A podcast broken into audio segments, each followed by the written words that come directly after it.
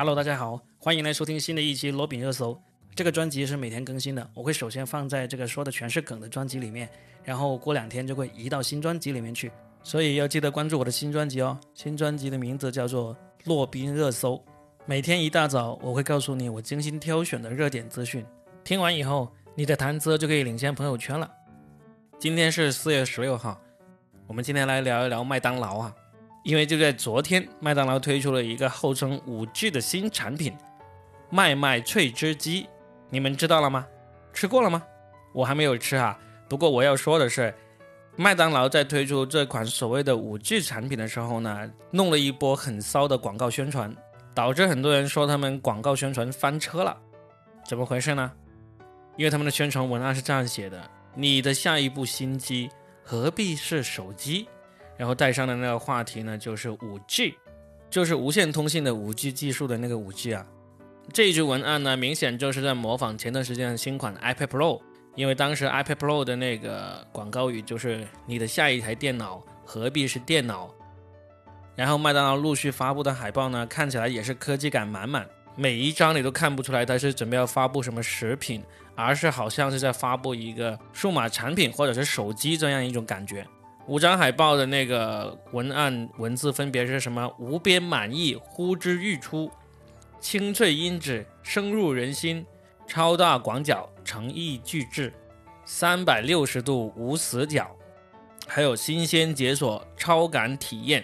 这些一听起来肯定就是数码产品或者手机的那个广告语嘛，对不对？等到昨天他们新产品发出来的时候，那确实就是食品，是他们新研制的鸡块——麦麦脆汁鸡。为什么说它是五 G 产品呢？是因为麦当劳说这个新产品有五大技能，就是快大剂、皮脆剂、多汁剂、鲜嫩剂、入味剂。这个剂就是技术那个剂啊，所以这个五 G 呢，就是跟五 G 是一个谐音梗。怎么样，被雷到了吗？作为一个脱口秀演员，我就不想批评那个拙劣的谐音梗广告语了，毕竟它不是喜剧界的。而且不管它的产品好不好吃，这有什么好这么故弄玄虚的？这不就山寨人家肯德基的吮指原味鸡嘛？我看了一下他们广告，这鸡肉在鸡身上那个部位都跟人家原味鸡是一模一样的。就是这个谐音梗宣传语以及这个产品的那个特点，还不值得我拿到这个节目里面来吐槽一下的。我今天最主要想说的是什么呢？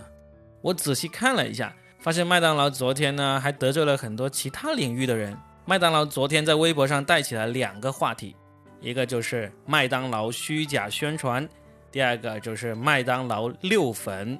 为什么大家会这样说麦当劳呢？因为在他之前发布的这个五张海报里面呢，有一张海报呢就说它是清脆音质深入人心。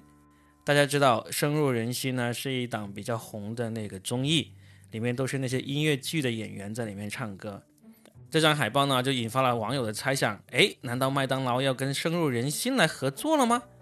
然后呢，还有人发现麦当劳跟微博合作，在整个微博做了一个关键词触发了这么一个操作。只要你在微博上提到“奶茶”这两个字，就会触发麦当劳的自动评论，甚至啊，就连刘若英的那个演唱会的官宣微博下面也会跳出麦当劳的评论，因为大家知道刘若英的外号就是叫奶茶嘛。大家又在猜测。刘若英是不是要代言麦当劳了？然后更明显的是，然后麦当劳又发了一条微博，它的内容是这样说的：还靠奶茶续命？out！麦麦五 G 新贵续命新招，补课云次方，快乐一整天。因为他之前的海报里面提到了深入人心，然后呢，这里又提到了云次方，就让网友更加相信麦当劳这一次是要跟深入人心合作了，而且要跟深入人心里面最红的两个人。郑云龙和阿云嘎来合作，因为云次方呢是粉丝在磕这个阿云嘎和郑云龙这两个人的 CP 的时候起的名字，是一个深造的词，因为他俩的名字里面都有个云字嘛，两朵云那应该就是平方，那粉丝就觉得还不够，要把他们叫成次方，是希望他们将来有无限的可能，所以你只要说云次方，那一定就是指他俩。就因为麦当劳这样的连续暗示呢，就不管是刘若英的粉丝，还是深入人心的粉丝，还是云次方的粉丝，肯定都是要跟麦当劳合作了。谁知道到了晚上，麦当劳在评论区里面就表示，跟这两个人并没有合作。他们说：“谢谢你们的关注，麦麦在此澄清一下，郑云龙和阿云嘎都是非常优秀的音乐人，但这次不是跟他们两位合作啦，希望你们一如既往的支持我们。于是呢，网友就大呼上当啊，粉丝就指责麦当劳六粉欺骗粉丝的感情啊，在这里给大家解释一下，六粉这是一个饭圈的名词，就是说那个官方宣传的时候呢，发布这个虚假的消息，让粉丝以为这个他们的爱豆。要参与某一些活动啊，或者广告啊，或者那个要担任这个主角啊，最终发现呢，并没有，或者呢，只是在某个剧、某个作品里面打个酱油、露个脸而已。这种欺骗粉丝的行为呢，就被称为六粉。就麦当劳的这次六粉行为呢，就弄到那个粉丝非常非常的生气啊啊！然后他们制作了大量的这个。海报啊，表情包啊，来声讨这个麦当劳。例如，他们做了一个海报，就猛夸麦当劳的竞争对手，说肯德基你最棒，汉堡王超好吃，德克士也很赞，就麦当劳最垃圾。总结一下，就别留云爹啊！云爹就是他们说的这个郑云龙和阿云嘎。麦当劳这波营销呢，虽然起到了反作用，但是他们新产品的名声就打响了。这个真是一点都不意外，因为现在麦当劳呢已经是叫金拱门了，已经是中国企业了。而中国企业打广告的时候呢，往往都是只要知名度，不要美誉度的。这些例子比比皆是啦，什么羊羊羊啊、极致糖浆啊、波士直聘啊、伯爵旅拍啊、马蜂窝啊。我这么一说，你们是不是马上想起来被这些洗脑广告所支配的恐惧啊？不过啊，其实我更想吐槽的是。麦当劳悄悄的涨价了，你们怎么不去骂他呢？还记得疫情过后，海底捞啊、西贝啊、喜茶呀这样的企业一涨价都被大家骂得半死，海底捞被迫降回了原价，而且还道歉了。但为什么麦当劳就没有人提呢？我也是无意中发现的，因为前两天我在点麦当劳外卖的时候，我们一家三口本来想要点三个套餐，然后再加一份小食的，一看价格竟然要一百三十多，我这才仔细的去看了一下他们的价格。随便一个套餐都要四十多块钱了，因为我好久没有对比过他们家的价格了。但是以前我们三个人去麦当劳的时候，我印象中是极少会超过一百块钱的，所以我敢肯定他们一定是涨价了。我没有去做调查哈，但是呢，如果你们有知道的话，可以在评论里面说一下，究竟麦当劳这次涨价涨了多少？相比它的虚假广告和六粉行为，我觉得这个不声不响的涨价呢，才是最值得我们去声讨的。毕竟海底捞我们多久才吃一次啊？但麦当劳隔三差五就要吃的呀，实惠一点行不行啊？不要把钱浪费在这些垃圾的公关广告公司上面去，把实惠还给我们可以吗？